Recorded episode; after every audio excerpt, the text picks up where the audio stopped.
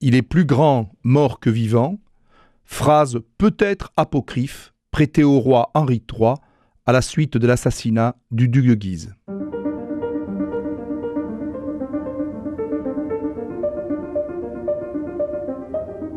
Les fenêtres de l'histoire avec Philippe Foreau. Henri de Lorraine est un des personnages les plus importants de la période des guerres de religion. Il appartient à la très haute noblesse française. Il est le fils aîné de François de Lorraine, deuxième duc de Guise, et chef militaire de prestige, qui meurt sous les coups des protestants en 1563. À ce moment-là, son fils Henri a 13 ans. En effet, celui-ci est né le 31 décembre 1550. À la mort donc de son père, Henri de Guise devient euh, le chef de la maison.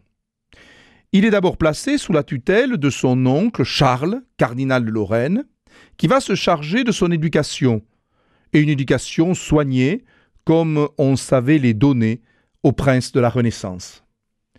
Soucieux d'un apprentissage militaire, l'oncle va pousser euh, son neveu à parcourir l'Europe pour acquérir de l'expérience culturelle, politique, mais aussi militaire.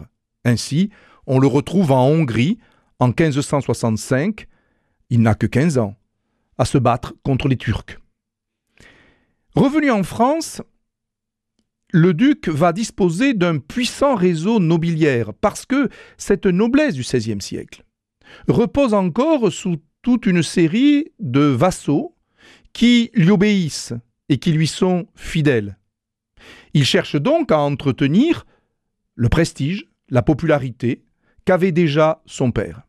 C'est pour cela que lui, qui se présente comme un ardent catholique, va participer aux deuxième et aux troisième guerres de religion, aux côtés du futur Henri III, qui porte alors le nom de duc d'Anjou, et on le retrouve aux batailles de Saint-Denis en 1567, à Jarnac en 1569, où le chef protestant, le prince de Condé, est tué après la bataille, et il s'est également fait remarquer en octobre 1569 pour défendre la ville de Poitiers contre les assauts protestants. À 20 ans, Henri de Guise a de l'ambition. L'idéal pour lui aurait été d'épouser la sœur du roi, la princesse Marguerite de France, la fameuse reine Margot. Mais euh, la reine-mère, Catherine, ne souhaite pas faire entrer ce tout-puissant seigneur au sein de la famille royale. Donc le mariage ne se fera pas et il va s'unir à Catherine de Clèves, princesse de Château-Regnault et qui est fille du duc de Nevers. À partir donc des années 1570, Henri de Guise apparaît clairement comme le chef du parti catholique et des ultra-catholiques. Au point bien sûr, et nous avions d'ailleurs euh, fait une chronique à ce sujet, qu'il va apparaître aux yeux de nombreux historiens comme un des responsables de la Saint-Barthélemy en 1572. Revenons quelques instants sur euh, cet épisode. Il est difficile de faire peser toute la responsabilité euh, du massacre sur le duc de Guise. Ce qui est vrai, c'est que eh bien, euh, l'amiral de Coligny a été bien euh, euh, blessé quasi mortellement par un des hommes du duc. Est-ce que l'on a la certitude absolue que celui-ci était commandité par le duc? Le doute peut exister.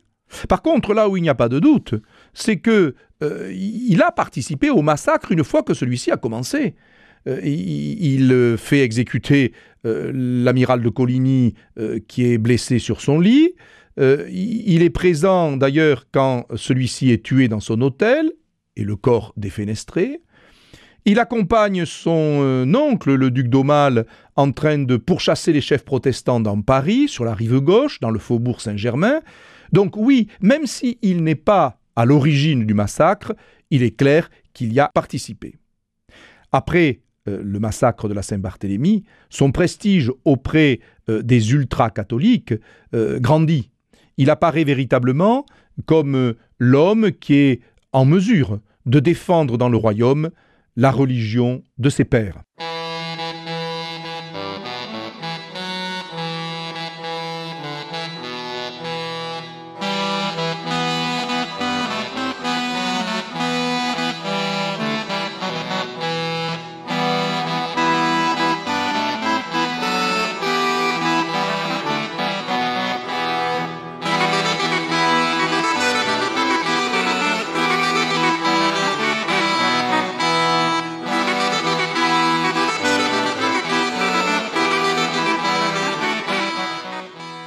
En 1574, Charles IX meurt. Henri III devient donc souverain, succédant ainsi à son frère aîné.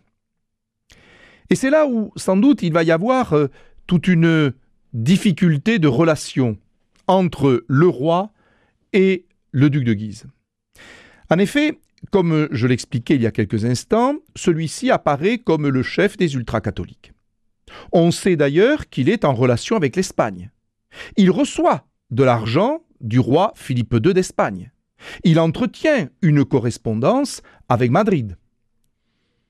Parce que finalement, aux yeux du duc, le catholicisme paraît plus important que la fidélité à la couronne de France si celle-ci doit finalement peut-être advenir à un protestant.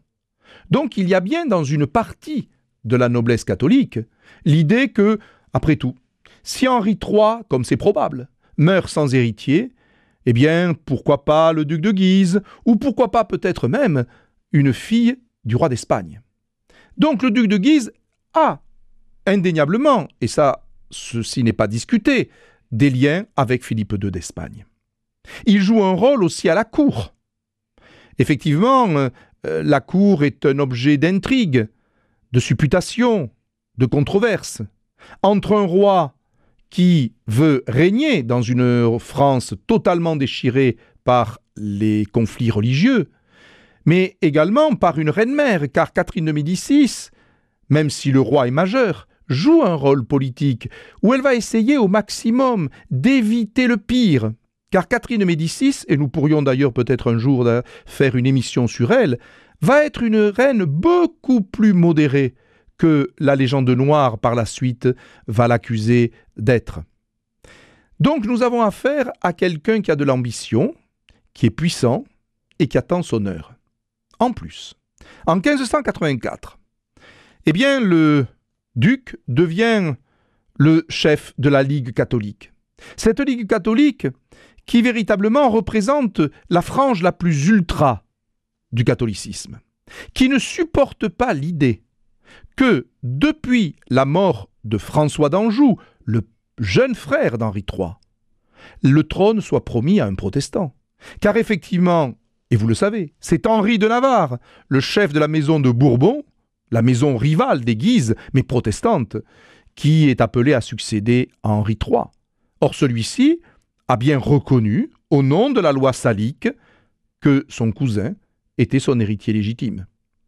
Henri de Guise va dès lors mener un mouvement de fronde, en particulier grâce à la Ligue, ce qui fait qu'il va participer en 1588 aux émeutes, ou du moins il va encourager, ne rien faire pour décourager les émeutiers à Paris qui vont parvenir à chasser le roi de sa capitale, et celui-ci va trouver refuge à Blois. Euh, il joue un rôle fondamental dans cette affaire de la fuite du roi, et le roi ne lui pardonnera jamais. Parce que le roi de France, euh, obligé de quitter sa, sa capitale, c'est tout de même un moment extrêmement humiliant. Le roi va alors songer à faire un coup de majesté, c'est-à-dire se débarrasser du duc de Guise. Le 2 octobre 1588, la noblesse des États généraux se réunit à Blois. En effet, le souverain a convoqué à Blois euh, les représentants des trois ordres, Église, noblesse, tiers-État. On apprend d'ailleurs, euh, au début des États, que l'allié de euh, Henri de Guise, le roi Philippe d'Espagne, a subi un échec avec l'invincible Armada, sujet que nous avons eu l'occasion de traiter le mois dernier. Ainsi, le roi de France se sent conforté par cet échec espagnol. Et il décide de endormir son adversaire et de le liquider physiquement. Ce n'est pas rien parce que ça veut dire qu'il va liquider un prince du sang. Le 23 décembre 1588, le roi convoque le duc pour euh, un entretien qui doit se passer dans le cabinet vieux, c'est-à-dire une salle qui se trouve à côté de la salle du conseil dans le château de Blois, sous prétexte de préparer un prochain déplacement en province. Guise est confiant parce qu'il pense que le roi va le nommer connétable du royaume. Il passe par la chambre du roi pour se rendre au cabinet, et là il va tomber sur un guet-apens. Huit membres des 45, c'est-à-dire la garde personnelle du roi, l'attendaient, se précipitent sur lui et le tuent à coups d'épée. Le duc parvient à se riposter, mais il est blessé et finit par s'effondrer, ayant reçu une trentaine de coups d'épée et de dagues. Et c'est un proche du roi, monseigneur de Loignac, qui l'achève en lui enfonçant son épée entre les reins. Cet assassinat, effectivement, va être un moment de. à la fois de majesté, parce que c'est un coup de majesté. Le roi, dans la plénitude de ses pouvoirs, ose tuer un prince chrétien, qui était prince du sang, mais qui effectivement avait des ambitions beaucoup trop hautes aux yeux d'Henri III. Mais il va également, et cela il n'a peut-être pas été totalement conscient sur le moment, faire lever contre son autorité les ultra-catholiques, car une grande partie du royaume ne va plus reconnaître l'autorité d'Henri III. Henri III, en tuant le duc, pensait assurer son pouvoir. En fait, il va effectivement le fragiliser, mais de vous à moi, avait-il vraiment le choix? Il se trouve qu'en plus de l'assassinat du 23 décembre, euh, le lendemain, le frère euh, du duc de Guise, Louis, cardinal de son État, est également tué. Les cadavres sont brûlés et les cendres jetées dans la Loire. Mais le cycle de violence ne va pas s'arrêter. Parce que, comme je vous le disais, une partie du royaume ne reconnaît plus l'autorité d'Henri III. Ceci éclaire donc les raisons pourquoi un moine fanatisé, Jacques Clément, va aller le 1er août 1589, tuer le roi Henri, parce que pour lui, c'était un mauvais catholique. Le royaume était bien déchiré par la question religieuse.